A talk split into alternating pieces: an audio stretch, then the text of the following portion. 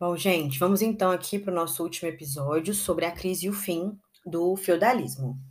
Quando a gente fala na crise do feudalismo, a gente vai começar a falar aqui de alguns elementos que foram positivos economicamente. Só que esses elementos positivos, eles vão mexer com a estrutura do sistema feudal. É por isso que a gente fala que a crise do sistema feudal é uma crise orgânica. Ela nasceu dentro do próprio sistema, que não vai dar conta de absorver uma dinâmica é, econômica e social muito grande. Então vamos começar. Quando a gente fala que a crise começa, eu estou aqui mais ou menos entre o século XI e o século XII. O feudalismo ele vai conhecer nesse período um período economicamente muito intenso. E eu vou te dar aqui três características importantes desse período: crescimento econômico, crescimento demográfico, crescimento territorial. Vamos começar pelo crescimento econômico. Os europeus, depois que foram para as cruzadas, eles começaram a conhecer uma, um, um, grupo de pessoas, uma população, uma sociedade que vivia de uma forma diferente, que eram as pessoas muçulmanas que ocuparam a região ali da Palestina. Então, esse contato por meio das cruzadas com o Oriente Médio vai retomar uma economia mais pujante. Pensa só, lá no início do feudalismo, a economia feudal era uma economia mais agrária, que tinha uma tendência à autossubsistência, mais fechada no feudo. Quando as pessoas foram para as cruzadas, o mundo ficou enorme, o mundo ficou muito grande. Pensa num cara que saiu é, do interior da França. Ele vai atravessar a França toda, ele vai chegar até na Itália, ele pega um barco, vai para a Palestina. Repara como a perspectiva de mundo dessa pessoa aumentou. E lá no Oriente Médio, os europeus vão, vão começar a conhecer muitas tecnologias agrícolas que eles nem faziam ideia.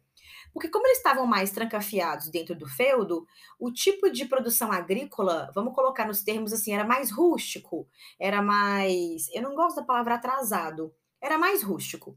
Então, com, como os, os, árabes eram expansionistas, eles saíram da Península Arábica, foram para o Oriente Médio, para o norte da África, Península Ibérica.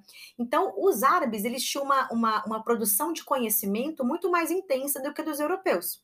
Então, no âmbito econômico, que é o primeiro tópico aí da crise, eu vou ter, na verdade, uma coisa ótima acontecendo, que vai ser o aumento da produção agrícola.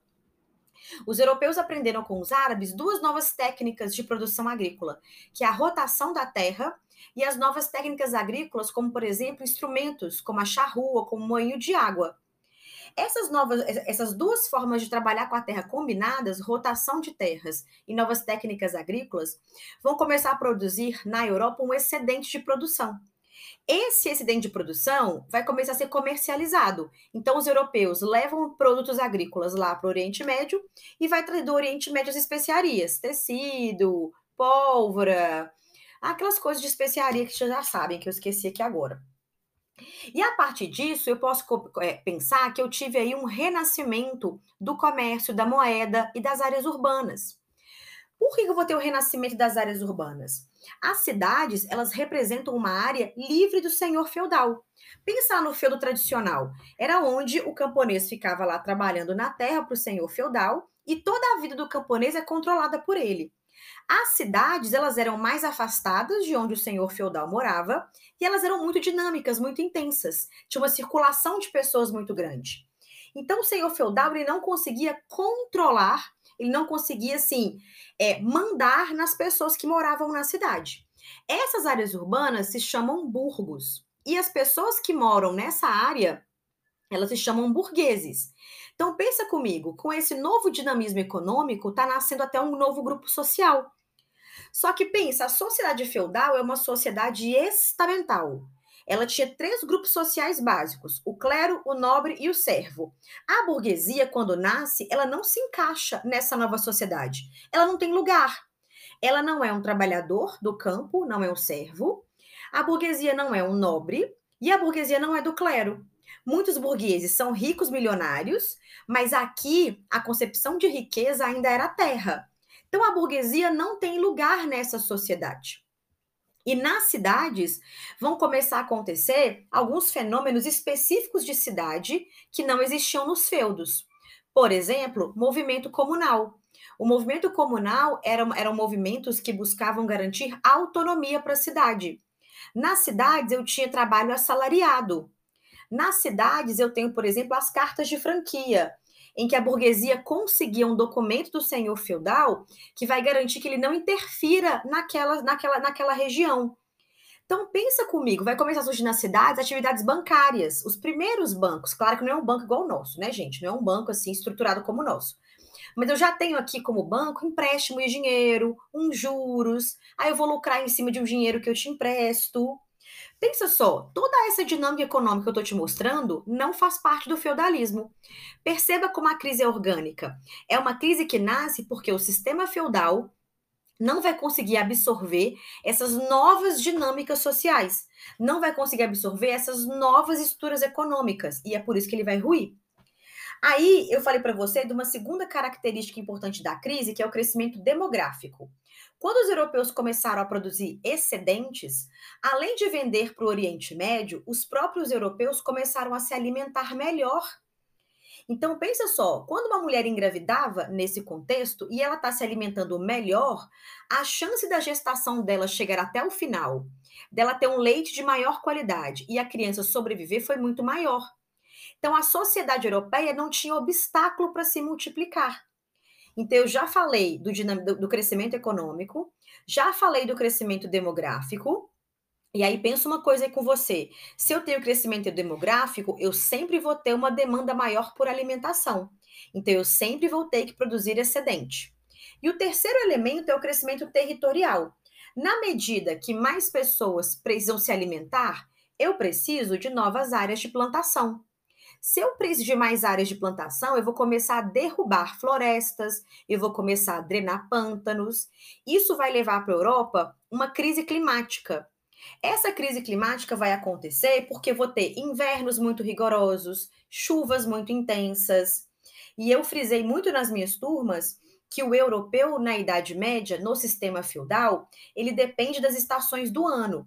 Tanto que os calendários produzidos no feudalismo eram calendários sempre demarcados pela época da colheita, do plantio, é, da criação dos animais. Então, se as estações do ano ficaram bagunçadas aqui entre o século XI e o século XIII, isso vai afetar a produção agrícola e isso vai gerar fome na Europa.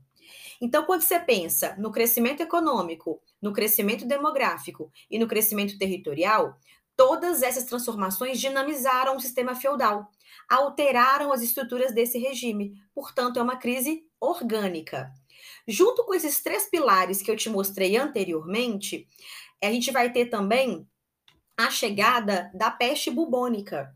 A peste bubônica é uma doença asiática, ela tá, ela contamina os ratos com a pulga, essa doença chegou na Europa como? A, na região da Ásia, é, aconteceu um período de muitas chuvas. E os ratos selvagens que possuem né, essa bactéria. É bactéria? Gente, calma aí que eu vou conferir se a peste bubônica é uma bactéria. É sim, gente, acabei de conferir aqui. A peste bubônica é causada por uma bactéria chamada Yersinia pestis. E aí, essa, essa bactéria ficava em ratos selvagens. Com essas chuvas muito intensas, esses ratos selvagens começaram a buscar áreas secas. E aí, esses ratos selvagens começaram a ter contato com os ratos, ratos domésticos. Rato doméstico é o ratinho da nossa casa, que está acostumado com a gente. E aí, a, a, a pulga do rato selvagem contaminado com essa bactéria foi para o rato doméstico e do rato doméstico para as pessoas. Isso na Ásia. Como que vai chegar isso na Europa? Vai chegar na Europa na medida que o comércio com o Oriente Médio fica muito intenso. E lembrem-se que muitos produtos vinham da Ásia. Então, eu citei nas minhas turmas também, ó, que vinham da China a seda, a pólvora, os fogos de artifício, a massa de pizza, a massa de macarrão. Então, muitos produtos chineses já chegavam ali no Oriente Médio, do Oriente Médio vem para a Europa e, portanto, nesses barcos com grandes quantidades de produto, vêm os ratos com as pulgas contaminadas. A Europa, nesse contexto, ela estava desestruturada em, na questão de higiene. Os romanos eram muito higiênicos, os gregos também eram muito higiênicos, mas na Idade Média, alguns parâmetros de higiene se perderam. E aí, as, as, essas cidades novas na Europa eram muito sujas, lotadas de ratos. Aí, quando esses ratinhos contaminados chegam na Europa, descem nos portos e dos portos circulam dentro da Europa. Então, a gente costuma falar que a crise é, do feudalismo tem quatro cavaleiros do apocalipse: tem a peste bubônica, tem a fome por causa da, da questão climática e a diminuição de produção agrícola. E a fome também vai ser ocasionada porque eu vou a peste mata mão de obra, mata servo. Então a peste, a fome, a própria morte e também a gente tem revoltas camponesas. Por quê? Porque muitos alunos me perguntam assim, Renata, mas calma, você está falando que a peste matou muitos camponeses. Então não vai ter uma e vai ter fome, não vai diminuir aí a necessidade por comida, não? Não vai gerar um equilíbrio? Não, porque o comércio com o Oriente Médio continua. Então a demanda por alimentação no Oriente Médio continuou. O que, que os senhores feudais vão fazer? Nos servos que sobreviveram, que conseguiram criar anticorpos e não serem mortos pela, pela doença, vai começar uma super exploração. Então, dentro da Europa, eu vou ter uma série de movimentos camponeses. No caso da França, eles se chamam jaquerquiers, que são camponeses se rebelando contra a alta exploração.